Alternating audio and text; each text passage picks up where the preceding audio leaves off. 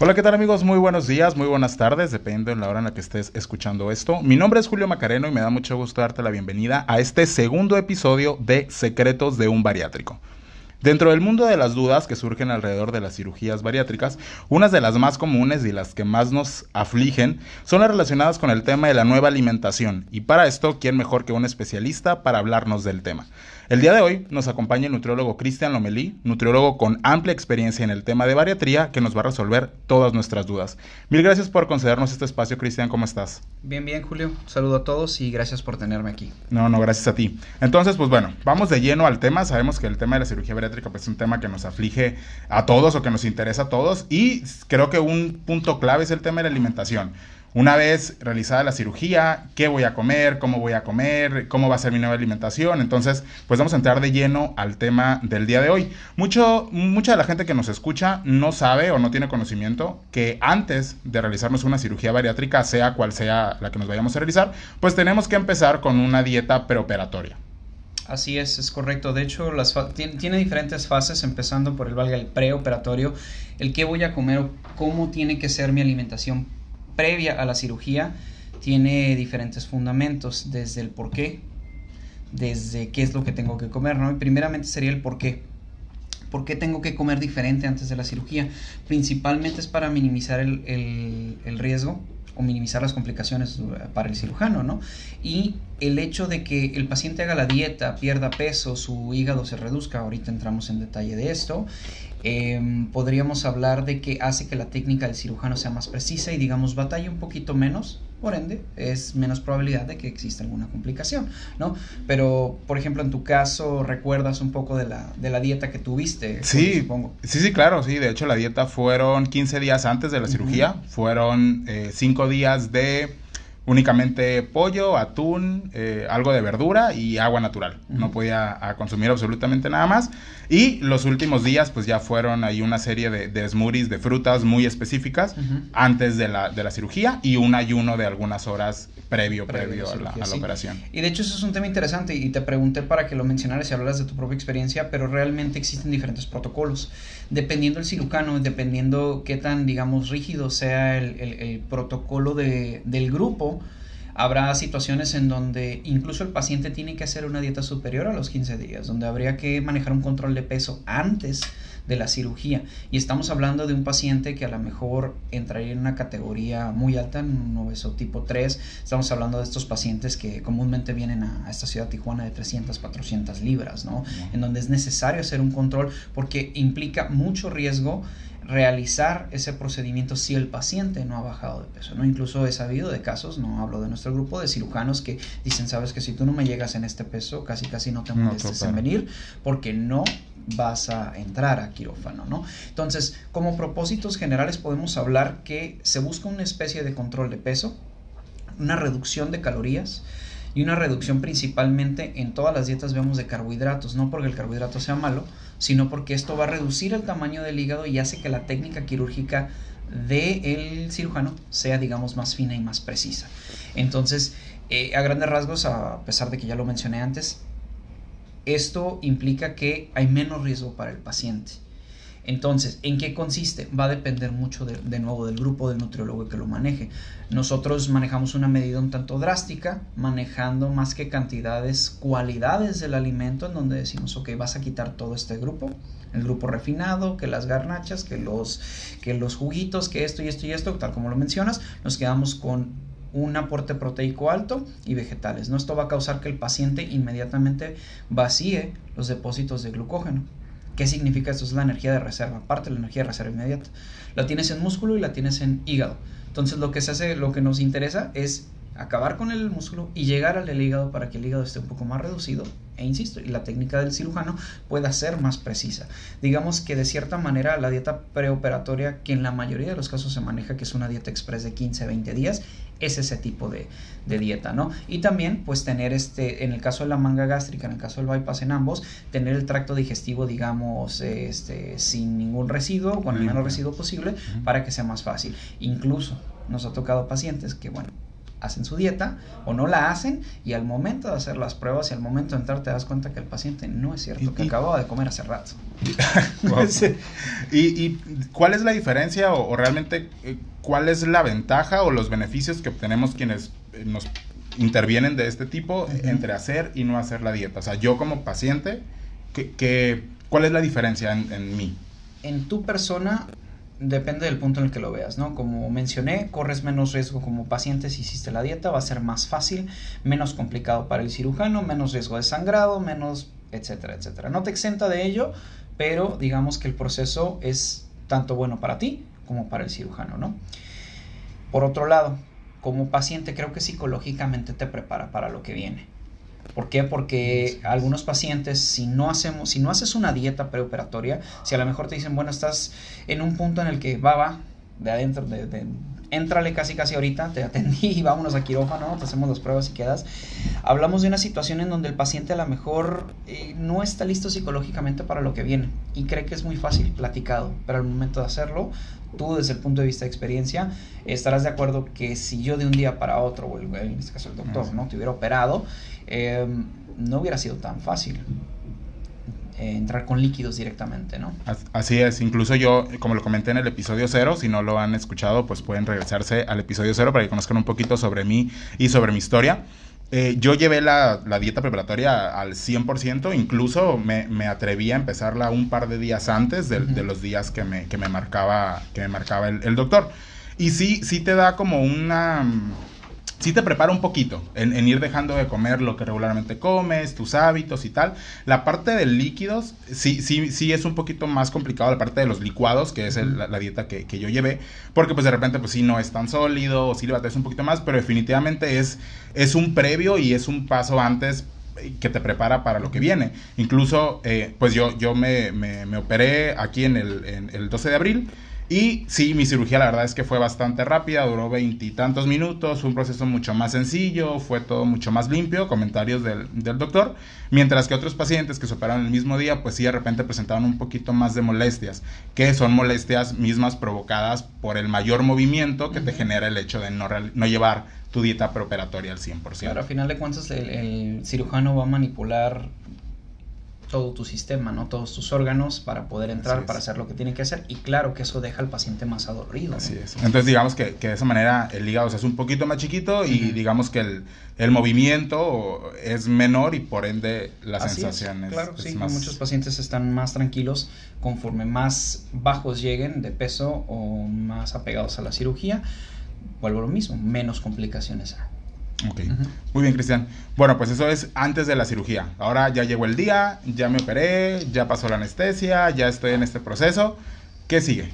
Siguen varias fases. lo primero es que eh, empiezas a hacer una ingesta o el día 1 es a partir de que el cirujano o el grupo te da el alta médica y nos aseguramos de que no hay ningún problema, ¿no? Que se mandan a hacer estas pruebas para asegurar que no hay fugas, el, alta médica, el chequeo con el médico al, día posterior o a los dos días, dependiendo en el momento en el que se te dé de alta, ¿no?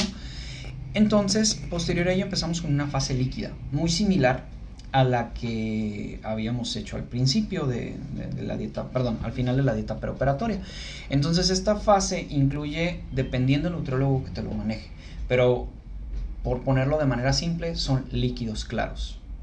Líquidos claros, eh, líquidos transparentes, sin azúcar, preferentemente con la mínima cantidad de azúcar posible. Entonces en este punto prácticamente lo único que agregamos más parecido a la comida serían estos caldos, ¿no? Los, caldos o los consomé específicamente, ¿no? De pollo, de, pescado o de verduras o algunas cosas, ¿no? Tienen un poquito de sodio, eso ayudan con el aporte de electrolitos. Entonces, mentalizarnos a que en los primeros tal vez siete días vamos a estar consumiendo este tipo de alimentos, por así decirlo, ¿no? Porque son líquidos, donde aquí la prioridad es no forzar a tu sistema y mantenerte hidratado, ¿no? Yo personalmente utilizo o, agrego bebidas con electrolitos o suero, como normalmente lo conocemos, que esto nos ayuda a garantizar un poco más. Entonces, dependiendo del procedimiento también que se haga, es, es este, en, donde, en donde cambian algunas cosas, ¿no? Pero vamos a hablar en este caso de manga gástrica específicamente. ¿Y cuántos días es esta primera fase de líquidos claros? La manejamos alrededor de 7 días. bueno, al menos voy a hablar de cómo lo manejo yo. Se podría manejar de 3 a 7 días, más o menos. Eh, entonces eso es, eso es lo, que, lo que lo hacemos. Yo lo llego a manejar entre 5 y 7 generalmente. En, el séptimo día, que es la segunda fase, seguimos con líquidos, pero son líquidos un poquito más sustanciosos. Agregamos lácteos.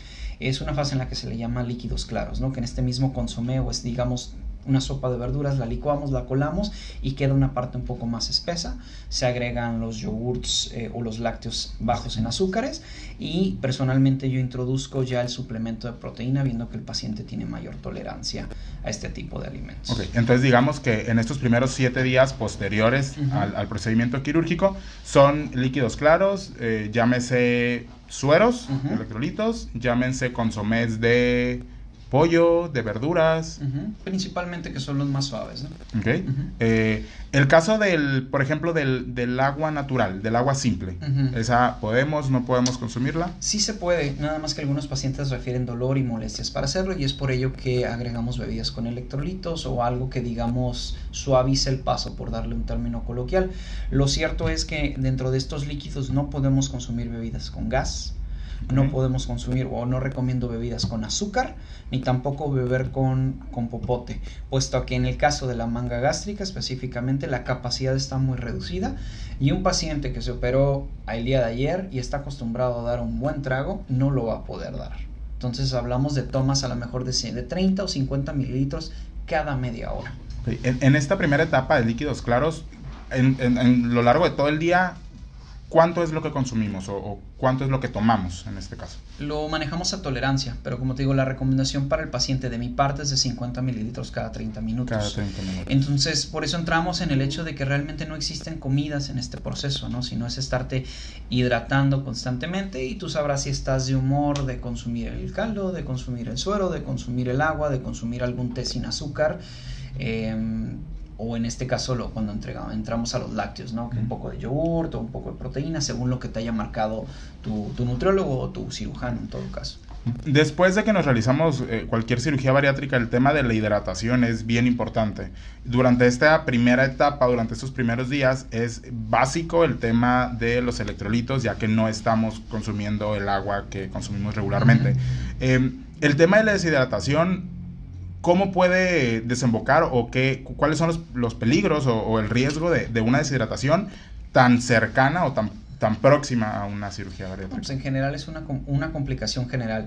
Podríamos decir que para empezar el paciente no se va a sentir nada bien y obviamente una deshidratación severa en muchos casos pues puede atentar contra tu vida, ¿no? Tal vez aquí en este contexto estoy siendo un poquito exagerado, pero definitivamente puede complicar todo el proceso de recuperación del paciente. El paciente puede llegar a sentirse mal. Eh, lo más común es, es frases como, doctor, me siento muy débil, ocupo comida. Y ese es el concepto más erróneo que tiene el paciente. No ocupas comida. Por el amor de Dios tienes 40, 50 kilos de más tienes energía para dar y repartir, ¿no? Entonces, entiendo que desde el concepto general de las personas van a decir, oye, pues es que yo comí antes y me sentía bien claro. Hay que entender algo. El paciente bariátrico, el paciente con obesidad, es un paciente que tiene una enfermedad y el enfermo no se siente bien. No te digo que se te va a ignorar cuando levantes la mano y digas me siento mal, pero es importante que te hidrates. Entonces, insisto, la hidratación es clave. Esta, esta pauta de cada 30 minutos es crucial si buscas hidratarte. La dieta por sí sola no tiene electrolitos y el agua no basta. Por eso insistimos tanto en incorporar bebidas con electrolitos como los sueros. ¿Por qué? Porque puedes tomar toda el agua del mundo, pero si no tiene electrolitos, esos, eh, e, e, esas sustancias van a ayudar a que te sientas mejor. Entonces es importante incorporarlas. Así es. Sí, la verdad es que eh, como, como, como experiencia propia, sí, los primeros días es bastante complicado y sí es difícil porque realmente la capacidad que tiene tu estómago y tus mismas ganas de, de ingerir algo prácticamente desaparecen, llámese por lo que quieras, por el, gas que te queda dentro del estómago o porque no te sientes bien o lo que sea, pero sí es bien importante el mantenernos hidratados en este caso para pues poder evitar una complicación a futuro. Entonces comentabas también el tema de la proteína. ¿La proteína qué papel juega dentro de todo esto? En este caso, con un paciente que tiene una restricción en una dieta, la meta es mantener su estado de salud o su estado de nutrición desde el punto de vista de nosotros como nutriólogos, ¿no? Entonces se habla mucho de desnutrición que se denomina calórica proteica. ¿Qué significa? Que no consumo suficientes calorías y no consumo suficientes proteínas. Si yo no consumo suficientes proteínas, empezamos con caídas de cabello agresivas, con problemas del balance hídrico. Entonces, no solamente no estoy tomando agua, me empiezo a acabar mis proteínas, que en el corto plazo tal vez no, ocurra en dos semanas, pero a largo plazo sí. Mi regulación de, de, líquidos es mala, mi, mi sistema inmune está hecho a base de proteínas etcétera, etcétera, etcétera. Entonces la proteína es clave, clave en el cuerpo humano, en el funcionamiento a nivel celular, etcétera, etcétera. Entonces es importante empezar con la suplementación, porque aunque tú te creas muy bueno para comer pollo y carne, no te va a alcanzar la capacidad. Entonces no vas a llegar a tus requerimientos mínimos de salud. A eso súmale que el paciente bariátrico tiene una necesidad agregada por recuperación de la cirugía, por restricción de calorías, etcétera, etcétera, etcétera, por prevención incluso de casos de anemia, deficiencias de hierro, etcétera, etcétera. Y, y, en este caso la proteína lo, lo, toco así como, como tan importante porque sí es una de las preguntas que más, que más nos hacen referente a, la incorporación a los alimentos después. ¿Qué tipo de proteína se recomienda? ¿Hay alguna marca, ciertas características, cierto valor nutrimental, en polvo, eh, lista para beber? ¿Cómo, ¿Cómo se recomienda? Yo la recomiendo en el formato que sea más fácil para el paciente. Económicamente es más barato el polvo. Generalmente una proteína de alta calidad. Yo prefiero el aislado el suero de leche aislado o el aislado de suero de leche. Ya habrá casos en donde el paciente a lo mejor prefiere otro tipo de, suplementos por cuestión de marketing, por cuestión de sabor, por cuestión de, ideología nutricional, como aquellos pacientes son veganos, ¿no? que prefieren ese tipo de fuentes. Entonces, al final de cuentas, es llegar a los requerimientos totales, que es, lo, que es lo importante. Entonces, estamos hablando que a lo mejor un paciente bariátrico podría, por ahí las guías más actuales nos hablan de 80 o 100 gramos al día cuando población general consume 60. Bueno, se le recomienda 60, ¿no? Entonces, imaginemos esto, en 100 gramos, 100 gramos de carne, de pollo, de queso panela, tú encuentras 20 gramos tú como paciente bariátrico estarás de acuerdo que difícilmente te acabas medio kilo de eso. Totalmente. Ni en días, ¿no? Entonces es importante suplementarlo. Se puede suplementar en manera líquida, se puede suplementar eh, ya sea para tomar, como dijiste, listo para tomarse, en polvo, que lo mezcles con tu yogurt, que lo hagas en alguna receta, etcétera, etcétera. De que se puede, se puede. Aquí la cuestión es que como estamos en una etapa líquida, pues no puede ser en otro formato, ¿no? Entonces eso causa mucha renuencia por parte del paciente en el, paciente en el que dice, es que no me gusta, es que no lo tolero, es que estoy deshidratado, es que sabe diferente, etc, etc, etc. Entonces aquí sería buscar una opción que al paciente se le facilite en cuestión de precio, en cuestión de preferencia y que a final del día pueda consumirse el total de proteínas, ¿no? En esta etapa yo por lo menos manejo 60 gramos y el resto que provenga del alimento. Y de nuevo, y esto es muy ambiguo porque hay pacientes que toleran más y pacientes que toleran menos. Ok. Sí, de hecho es algo muy, muy común. Yo, yo lo, lo experimenté cuando, cuando, cuando me operé. Eh, sí, el tema de las proteínas sí fue un poquito ir a prueba y error, e ir buscando marcas, ir calando una, ir calando otra. Yo empecé con polvo y la verdad es que me cayó muy pesado, este me provocaba malestares, entonces pues sí, súmale, de por sí la proteína pues es un poquito pesada y, súmale pues la sensibilidad, ¿no? Que tienes después del procedimiento. Entonces sí fue un poquito ir encontrando a, la, prueba y error de ese tipo de, de suplementos. En mi caso yo lo tomo listo para, lo compro listo para tomar, se me facilita encontrarlo, me es, es, bueno, a veces lo mezclo con, con, café, no sé, con otras cosas. Entonces la verdad es que es un poquito ir encontrando lo que más te funcione.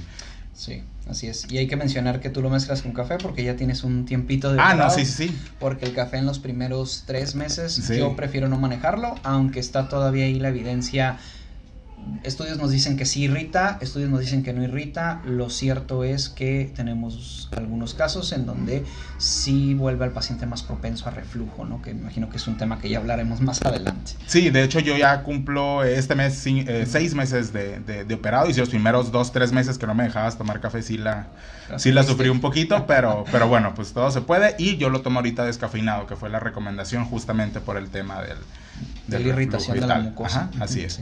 Muy bien, entonces pues, pues ok, ya pasó esta etapa de líquidos, ya, ya sufrí con los calditos. Ahora, ¿qué sigue? ¿Cómo, cómo sigo avanzando? La, la fase que sigue es una fase de, de comida molida, de, de, papillas, de consistencias a lo mejor incluso un tanto cremosas. En donde yo ya no le quito la cáscara a los, a los vegetales, donde ya no los voy a colar, donde no voy a hacer este tipo de cosas. Entonces, tenemos diferentes protocolos. Hay protocolos en donde algunos nutriólogos integran todos los grupos pero yo personalmente sigo enfocándome mucho al consumo alto de, proteínas que el paciente tolere y algunos vegetales suaves que el paciente tolere, que estén hechos en manera de papilla o en una consistencia de tipo crema, ¿no? Entonces, al final de cuentas, esta etapa lo que más importa son las, las consistencias y hay que tomar en cuenta que en cada etapa vamos gradualmente eh, agregando la cantidad de onzas o gramos que el paciente va tolerando hasta eventualmente al final llegar a los 120 gramos, ¿no? 120 gramos, media taza más o menos. Hablamos de que empezamos a tolerancia, revisamos con el paciente cuánto tolera, vele agregando una cucharita más, una cucharita menos, habrá, habrá que poner atención qué alimento te llena más, qué te llena menos, y, y estar con esta pauta de constantemente alimentarte, ¿no? Y no por la razón de que tengas que comer a cada rato, como muchos creen, sino que es importante que tú tomes ese hábito. ¿Por qué? Porque hay que, hay que hablar de, de algo que no hemos hablado. El paciente no tiene apetito, por lo general. Entonces, si el paciente no tiene apetito, eh, y te digo, oye Julio, vas a tener que hacer comidas cada cuatro horas de papillas y bebidas y todo, y me vas a decir, estás loco, porque o tomo o como, ¿no? y muchas veces lo hemos discutido. Sí, ajá, lo hemos platicado aquí. Y los libros, te voy a decir algo, los libros y las, las autoridades de nutrición en México que han escrito libros de estos, lo, lo tienen como, como una pauta escrita en piedra, ¿no? Pero la realidad es que no todos los pacientes responden de esa manera, entonces Recordemos que el proceso de nutrición es importante porque se personaliza al menos en indicaciones y en instrucciones que se le dan al paciente. Así es. Y fíjate que uno de los temas que, que también quería, o lo que ahorita sale, sale a la luz, es que, bueno, dependiendo de la clínica o el doctor o tal, existen grupos de apoyo, ya sea en Facebook o en WhatsApp o lo que sea, donde ahí, pues, quienes ya nos operamos, pues, de repente vamos ahí poniendo lo que, lo que nos pasó, lo que no nos pasó y, pues, también las dudas, ¿no? Entonces, una duda que, que yo vi mucho y que sigo viendo mucho en estos grupos de apoyo es que nos comparamos mucho, y digo nos porque me pasó, porque de repente, pues no sé, a lo mejor la dieta que, tú nos das dice que son tres cucharadas, ¿no? Por ponerte algo. Y a lo mejor ahí me caben cuatro y a lo mejor a alguien que, que, se operó al mismo tiempo que yo le caben dos. Entonces, ¿cómo es esta parte? ¿Es bueno, es malo que a lo mejor ahí me quepa más que la otra persona? ¿Eso me, me va restando avance? o no pasa nada y es dependiendo del organismo. Es dependiendo de cada paciente. Ahora hay que tomar en cuenta qué alimento, porque digo, en el grupo de apoyo te dicen la mitad de lo que realmente pasó, por lo general, ¿no?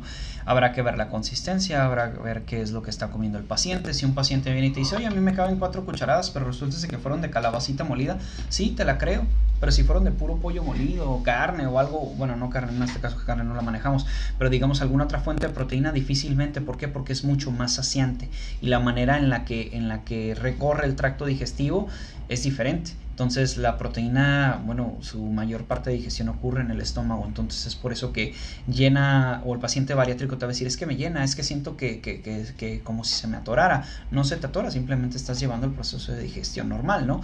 Entonces el hecho de compararte eh, cuánto me cabe a mí Juan y cuánto le cabe a ti Pedro, pues no, no, no te aporta realmente nada como paciente, ¿no?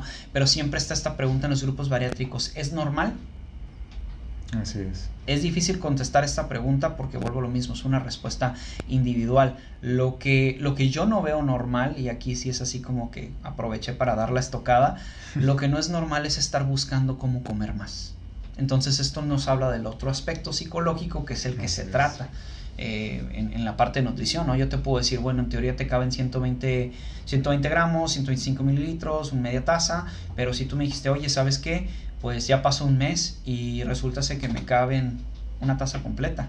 ¿Cómo le hiciste? No sé, puede ser que te hayas esforzado lo suficiente para tener esa capacidad. Sí, sí existe la posibilidad, porque tendamos algo, no va a salir una manita a pegarte en la boca y decirte, no, no te lo comas, ¿no? Si tú sigues intentando, le vas a ganar a la cirugía. Y lo platicaba con ellos en el, en, el episodio cero, que pues al final de cuentas nos operan el estómago, ¿no? Pero, pero seguimos teniendo un poquito mente gordos, ¿no? Si, si no trabajamos esa parte. Pues el lado conductual, el lado psicológico, que por eso insistimos tanto en que la obesidad no es algo de muévete más, come menos y jijiji jajaja, me falta fuerza de voluntad o soy flojito o toda esta sarta de idioteces que escuchamos allá afuera por gente que realmente no está informada. Así es, totalmente. Entonces, bueno, ya volvimos a nacer, ya volvimos con el tema de papillas. Entonces, ahora, ahora sí, ¿cómo, cómo empezamos con, con esta parte ya un poquito más consistente? Ok, en el lado fase 4, vamos a llamarle así, cercano al mes o en el mes, eh, te insisto, depende, algunos lo manejan diferente. Empezamos con la fase sólida y empezamos con una fase suave, en donde se recomienda que estos alimentos que están en la dieta, aparte que son suaves, se piquen, no se muelan, pero empiecen a digamos, como a a prepararlos para este proceso porque ya te toca masticar, ya te toca dar el bocado. Entonces la parte más difícil aquí no es tanto qué puedo comer o qué no puedo comer. Realmente puedes comer de todos los grupos, claro, no vas a regresar a garnachas y tacos de adobada y etcétera, etcétera, pero sí es importante que se siga la dieta. Yo por mi lado sigo explotando este lado de los vegetales suaves y los alimentos altos en proteínas sin incorporar eh, frutas o algunas otro tipo de cosas que si son saludables, son muy saludables. Sin embargo, no me gusta mí permitirle al paciente la oportunidad de caer en el síndrome del alimento deslizable. ¿Qué quiere decir? Es que este me cae suavecito, este se siente rico, este me aferro y no, doctor, a mí no me cae el pollo y no me lo voy a comer y yo me voy a comer tres papayas al día y de ahí no me saca, ¿no? Entonces, aquí lo importante es no permitirle al paciente que caiga en ese engaño, en ese refugio, en esa comida confort, porque muchas veces es lo que se busca, y poderle dar una preparación al paciente a nivel digestivo. Por eso es que picamos el alimento, buscamos que lo piques. ¿Por qué? Porque entiendo que no estás acostumbrado ya a dar un bocado de pollo, un bocado de pescado, un bocado de alguna verdura, no lo vas a masticar 30 veces. Así es. Y no te vas a esperar un minuto entre bocado y bocado. Entonces, quien me está escuchando se va a estar preguntando, ¿quiere decir que lo ocupo masticar 20 o 30 veces? Idealmente sí, y ocupas bajar tu platito, perdón, bajar tu, tu, cuchara, bajar tu tenedor, esperarte uno o dos minutos y entonces ya empezamos a comer de nuevo, dar estas pausas, porque si no, llenamos rápidamente el, el tracto y ¿qué es lo que pasa? Viene la comida hacia afuera, viene esta sensación, es que se me atora y el primer reflejo es ir por agua porque creo que está atorado, número uno no está atorado, número dos te echas agua, viene todo de regreso para afuera. Totalmente, esa parte bien importante, creo que está en un, en un punto que personalmente me, me, tocó bastante. Digo, tras a lo mejor dos, tres semanas de, de, entre líquidos, papillas y tal, sí se nos olvida un poquito incluso cómo, cómo se mastica, pero esta parte sí es bien importante porque si no después viene justamente eso, viene un, y es muy molesto e incluso doloroso cuando de repente empiezas otra vez a, a, masticar, no masticas los alimentos como los tienes que masticar y pues se, se te atora, entonces viene una serie de complicaciones también complicadas, entonces Sí caemos mucho porque a mí incluso ya por cumplir seis meses me pasa que de repente prefiero optar por, por un smoothie o por alimentos que de repente no tenga que masticar justamente por esta parte, pero sí es bien importante el, hacer el proceso y el volver a masticar como, como tiene que ser, ¿no? Y sí, tenemos que entender que otro lado es que el paciente que viene con un problema de obesidad a hacerse una cirugía bariátrica, no sé si estarás de acuerdo conmigo en Julio, pero pre, o sea, previo a la cirugía, ustedes no tienen ni la más mínima idea de lo que es saciedad. La mayoría. Total y absolutamente. Y el paciente que diga, es que yo no sé por qué tengo obesidad, se está engañando. Claro, hay un consumo excesivo de alimento. De alguna u otra manera, ese alimento entra en tu cuerpo por vía líquida, por vía que del frappé, por vía de la, del picotón que diste de, de ahí de, de, un tostito, de un aquello, etcétera, etcétera. La realidad es que comes y abusas del alimento y tu saciedad no está en el mejor punto del mundo. es, es un abismo de diferencia comparar la saciedad que tienes ahorita a la que tenías hace unos cuantos meses. Sí, no, total, absolutamente. Y eso es a nivel hormonal, porque ese sistema de saciedad, podríamos decirlo de manera coloquial, está atrofiado. Por eso es que cuando tú te haces la cirugía, dices, ¿por qué me lleno tan rápido? Eso es normal, llenarte en esas velocidades o llenarte eh, en un rango de cierto tiempo, 20 o 30 minutos, sin tener la necesidad de ir y acabarte la olla de pozole o lo que tú quieras, eso es normal. Pero en un mundo en donde el 70 o el 80% de la población tiene obesidad, claro que termina siendo algo normal, en donde dices, no, es que no es normal, es que te vas a desnutrir, es que estás muy flaco, es que estás muy débil. Así es. No necesariamente. Sí, y son los comentarios que escuchamos, la verdad es que de mucha gente por esta pérdida de peso tan rápida, pero realmente pues no hay, no, no habemos gorditos sanos, ¿no? Quitémonos esa parte de la, de la cabeza. Entonces, bueno, ya esta parte de los alimentos ya, ya picados y tal, ya empezamos a masticar, un poquito más consistente el asunto. Uh -huh. ¿Cómo seguimos avanzando en esta reincorporación? Generalmente esta, esta fase picada son unos 15 días. 15, 20 días, de nuevo revisamos la tolerancia del, paciente y ya después dejamos tal vez ese mismo menú, pero ahora sí en donde te digo, ¿sabes qué, Julio? Ya no vas a picar la comida, ahora te toca a ti hacer todo un proceso normal de masticación como lo hacías antes de tu cirugía. Y aquí vienen las áreas de oportunidad, ¿no? En donde, a ver, espérate, es que no tengo hambre, es que si tengo hambre, es que no se me antoja, es. que se me atora, es que aquello. Entonces ya es un proceso en el que el paciente va aprendiendo, va entendiendo y claro, el menú se va modificando al punto que sí regresamos alimentos. Entiéndase que mi protocolo propiamente no introduce todos los alimentos como lo hacen la mayoría yo lo prolongo un poquito más, pero porque este tipo de alimentos que son un poquito, digamos, más trabajosos, eh, obligan al paciente a ejercitar su técnica de alimentación. A lo mejor algunos dirán, eso no dicen las guías de práctica clínica, algún otro luego que me escuche. No me importa, de todas maneras yo lo manejo así con mis pacientes, porque en la práctica, en la clínica, a mí me ha dado resultado. Así es. Muy bien, entonces, eh, después de ahí, ¿cuándo podemos decir, oye, es que ya puedo volver a comer de todo, ya puedo volver a prácticamente consumir cualquier alimento, obviamente en las cantidades que, que deberíamos y tal, pero cuando decir otra vez ya puedo volver a comer todo. Posiblemente en los 3 a 6 meses eh, exista tolerancia, yo creo, al 80-90% de los alimentos. Sí existen ciertos alimentos que se dice que el paciente no va a tolerar, sin embargo, hay sus excepciones, hay quienes los toleran. Por ahí, por ejemplo, hay datos en el que específicamente el brócoli no se tolera, sin embargo, hay algunos pacientes que sí. Hay algunos pacientes que de momento me dicen el arroz no lo tolero, cuando hay otros que sí. Depende de la cocción, depende del contexto eh, entre otras tantas cosas. Pero este, este término que, que, comentas ahorita, Julio, es un poquito peligroso, porque el radio escucha, o quien me escucha ahorita, valga no sé si es el término correcto, pero el, el comer de todo significa que no debas de hacer una dieta. La mayoría de las personas creen que pueden ir y comer lo que se les antoje, nada más porque ya les cabe poquito. La realidad es que el proceso de nutrición es recomendado que tú tengas un seguimiento por lo menos un año hablando de que mínimo, mínimo, mínimo, así que tú digas, sabes, Clem, es imposible venir, pues bueno, preséntate cada tres meses. Pero idealmente, con la mayor frecuencia que sea posible y que el nutriólogo determine. Posterior al año, ya hablamos de otro seguimiento tal vez de cada seis meses o cada año, ¿no? Pero a partir de los tres o seis meses yo creo que el paciente tolera casi todos los alimentos. Ahora, lo que va a pasar, eso es otra historia. Así es, fíjate que también un, un tema bien importante. El hecho de que ya no me caiga mal un alimento, pues no es luz verde para que lo puedas consumir todo el día y a diestra y siniestra, ¿no? Entonces, sí esta parte de, ok, ya no me hace daño, pero al final de cuentas tengo que llevar pues cierto control y, ciertas líneas de lo que debo y de lo que no debo comer. Creo que ahí es donde empezamos a, trabajar en el éxito de este tipo de procedimientos, ¿no? Que al final de cuentas no es operarte ya y dejar de comer, porque pues al final de cuentas la, la manga o, la cirugía que te hayas hecho, pues va a hacer su trabajo por sí sola, ¿no? Claro. Pero el tema del mantenimiento, el tema de poder cambiar hábitos y costumbres, sí está en nosotros y, y de que eso poquito que nos cabe, porque realmente es poco, pues que sean alimentos que realmente pues nos sirvan, ¿no? Sí, claro. Y el estado de nutrición, como te digo, también se tiene que monitorear. No es solamente me cabe poquito, o en el caso de quien se hace bypass, ah, al cabo me como y solo absorbo una parte, y sigo bajando no se limita a eso. ¿Por qué? Porque hay situaciones en donde hay nutrimentos específicos que no los cumples, que normalmente cuando no tenemos un procedimiento, pues no hay problema, los cumplimos y es, y es muy raro tener, en esta sociedad moderna tener algunos de estos déficits, ¿no?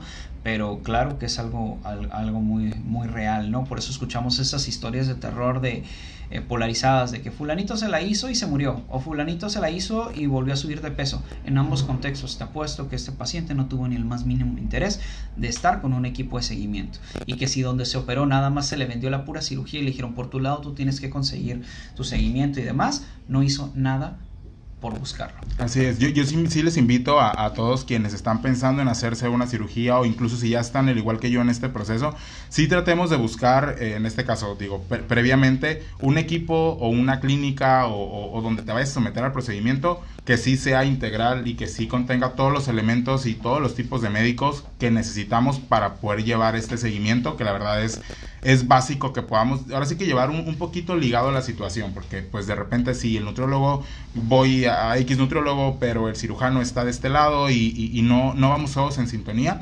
difícilmente vamos a poder lograr un mantenimiento eh, con este tipo de, procesos. Sí, así es. Es, es. importante que se trate de todas las dimensiones que implica el problema y de un grupo de especialistas. No es lo mismo el nutriólogo general o mis alumnos que salieron el año pasado yo que tengo el tiempo de experiencia, el entrenamiento, eh, las certificaciones, los congresos, etcétera. Y no es alardeo, sino que simple y sencillamente es el entrenamiento que ocupas para tratar a este paciente, que no nada más es una persona que va a ir a bajar 3 kilitos para la boda. Pues, es un contexto completamente diferente. Ok, Cristian. Y, y, por último, una, una pregunta que nos han hecho bastante. El tema de la proteína, eh, creo que es de los, de los puntos más importantes, el tema de, los suplementos y multivitamínicos, ya lo tocaremos en, otra ocasión, pero en este caso el tema de la proteína, el tema de la proteína es cuánto tiempo, es siempre, que es un tema que, que les interesa mucho. ¿Cuánto tiempo tengo que tomar proteína? Una vez que Mi recomendación es que la suplementación tiene que ser de por vida, porque, porque tu cambio y tu procedimiento te lo hiciste de por vida. Las restricciones, los mecanismos y todo se supone que deben de continuar por el resto de tu vida. Ahora, qué tanto, qué tan poquito, eso sería evaluarse de acuerdo al paciente, de acuerdo a los estudios, de acuerdo a los laboratorios, etcétera, etcétera. Incluso te puedo decir que un paciente bariátrico su requerimiento cambia si es un paciente que está súper metido en esta onda del gimnasio y de las pesas. O sea, olvídate de estos, de estos lineamientos que acabo de dar, cambian totalmente. Claro, ¿no? Depende un poquito sobre el del estilo de vida de cada quien. Así es. Muy bien, entonces, eh, pues bueno, Cristian, te agradecemos muchísimo este espacio. Ya vimos eh, las etapas de reincorporación a, los alimentos. En el siguiente episodio Cristian nos va a platicar otras, otras dudas que nos han surgido referentes al mismo tema de, de, la nutrición en esta, nueva, en esta nueva vida que estamos adquiriendo las personas que nos sometemos a esta cirugía. Todas las redes sociales de Cristian las van a poder encontrar en nuestras redes sociales, Secretos de un Bariátrico. Ahí de repente Cristian nos comparte información, Facebook Live de, de, de también de, temas de interés. Entonces ahí vayan a echar un ojo para que lo puedan seguir. Cristian, te mando muchísimas gracias por tu tiempo. Gracias a ti, Julio. Y pues bueno, recordemos que no hay gordito sano y el día que entendamos que la obesidad es una enfermedad, la vamos a tratar como tal. Que tengan un excelente día y una mejor semana. Hasta luego.